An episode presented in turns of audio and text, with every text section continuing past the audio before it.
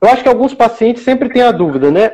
E o remédio? Comenta um pouquinho para nós sobre os, os medicamentos, Gustavo. Ótimo. Perguntaram da amitriptilina.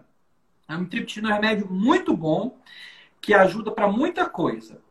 Então, ajuda no sono? Ajuda no sono. É usado como antidepressivo, pode até ajudar no tremor. Só que tem uma coisa.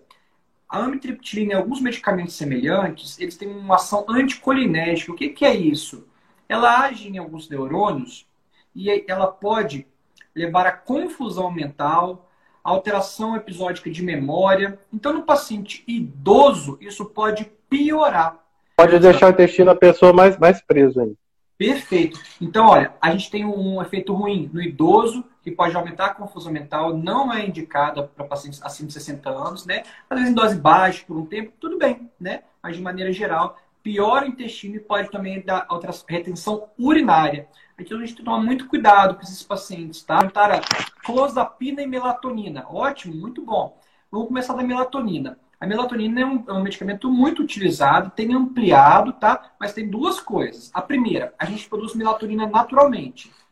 Nos pacientes que têm alguma possibilidade de estar alterado, a gente deve fazer uma reposição. Quais pacientes são esses? Principal, tem um paciente que muda muito, é, viaja muito, fuso horário muda, a melatonina fica toda atrapalhada. No idoso, a produção de melatonina por si só tende a não ser tão natural quanto no jovem. Então a reposição de melatonina ela pode acontecer nos pacientes, que pode ser útil. Nos pacientes que têm esses problemas, ó, a luz, iluminação, tudo, a gente pode utilizar a melatonina principalmente por um tempo curto, né? E geralmente ela em doses baixas, 5, no máximo 10 miligramas, às vezes começa com 3, 5, 10 miligramas, algum outro estudo mostra 20 miligramas, mas ela pode ser útil. Serve para todo mundo? Não serve para todo mundo. Ela serve para induzir? Eu vou tomar e vou capotar? Não é para isso, mesmo porque a gente produz. Isso é muito importante. É, a gente produz melatonina, então ela pode ser útil, principalmente aqueles pacientes que podem ter alguma alteração. No idoso isso é comum, tá? Como o Gustavo falou, é, é, é a gente utiliza bastante mas ele não é você vai tomar e você vai dormir. Ele vai demorar três semanas para fazer efeito. E idealmente o que a gente quer fazer é aumentar a melatonina que a nosso organismo já produz naturalmente. Se você mantém a luz acesa, isso você bloqueia o efeito da melatonina, tá certo? Então esses cuidados em relação à iluminação, barulho, escuro, eles são fundamentais para quem toma melatonina. Tem muita gente que às vezes reclama que melatonina não funciona, mas um dos principais é, motivos, às vezes, é não tomar esses cuidados de, de higiene do sono, principalmente em relação à iluminação, tá? Perguntaram sobre alprazolam e rivotril. Quer falar, Diego? É, alprazolam e rivotril, pessoal, são medicamentos de uma classe denominadas benzodiazepínicos, tá certo? Os benzodiazepínicos são remédios, pessoal, que atuam diretamente numa região cerebral denominado receptor GABA ou receptor para benzodiazepínico, tá? O benzodiazepínico, especificamente o Rivotril, é muito conhecido porque ele se tornou quase uma febre mundial, né? Tem muita gente atualmente viciada em Rivotril, isso existe, mas especificamente na doença de Parkinson é realmente um tratamento que às vezes a gente utiliza, tá? Eu tenho preferência de não usar muito pelo seguinte motivo. Algumas pesquisas mostraram que idosos que utilizam Rivotril têm um risco maior de queda. Então, às vezes, o paciente toma o remédio da, à noite, quando chega de manhã, ele ainda tem um restinho de Rivotril no sangue, ele ainda fica meio sonolento, e ele tem uma tendência a tropeçar e cair. Então, eu especificamente não utilizo muito, mas existem pesquisas validadas que, principalmente para o paciente que movimenta demais, que é esse paciente que sonha, né, vivo chuta, grita, que é o distúrbio comportamental do sono REM, ele pode ser uma medicação efetiva sim. Lógico, resguardada as doses, porque o comprimido tem várias dosagens, e lógico, se tem várias dosagens, cada paciente vai reagir de uma maneira. Tem paciente que vai ficar muito sonolento, tem paciente que vai ajudar, tá? Então isso é de cada um.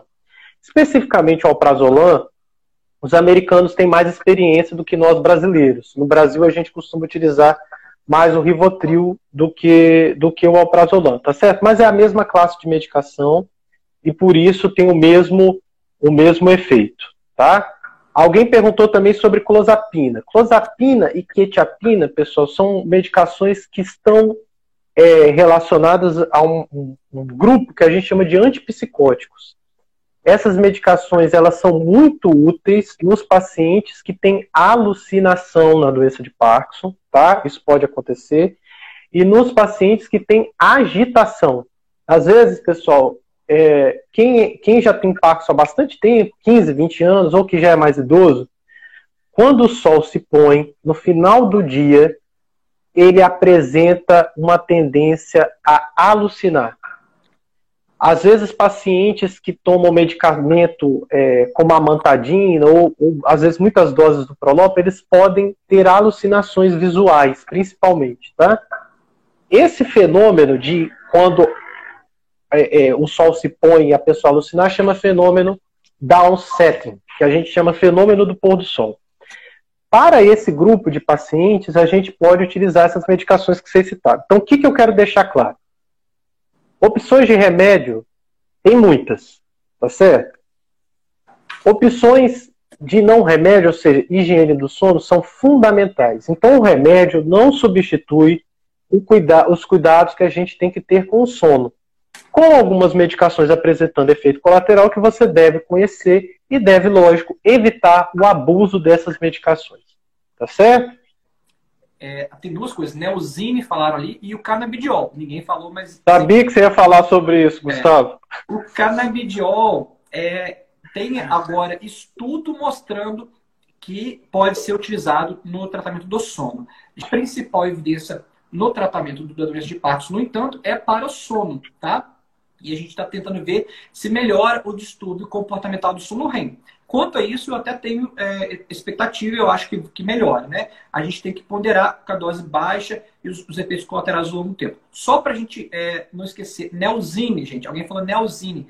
Neosine é um medicamento bem antigo, tem muitas indicações boas, tá? Mas na doença de Parkinson não deve ser utilizado via de regra, tá? Então, assim, cada tratamento é um jeito, né? Cada profissional, então não é para a gente falar que olha, não pode, está errado, mas de maneira geral a gente não usa. Por quê? Porque ele pode piorar os sintomas motores, os sintomas parkinsonianos, tá? E então a gente toma muito cuidado. Mesmo gotinas baixas do Neosine, é, tem que ter muita cautela, tá?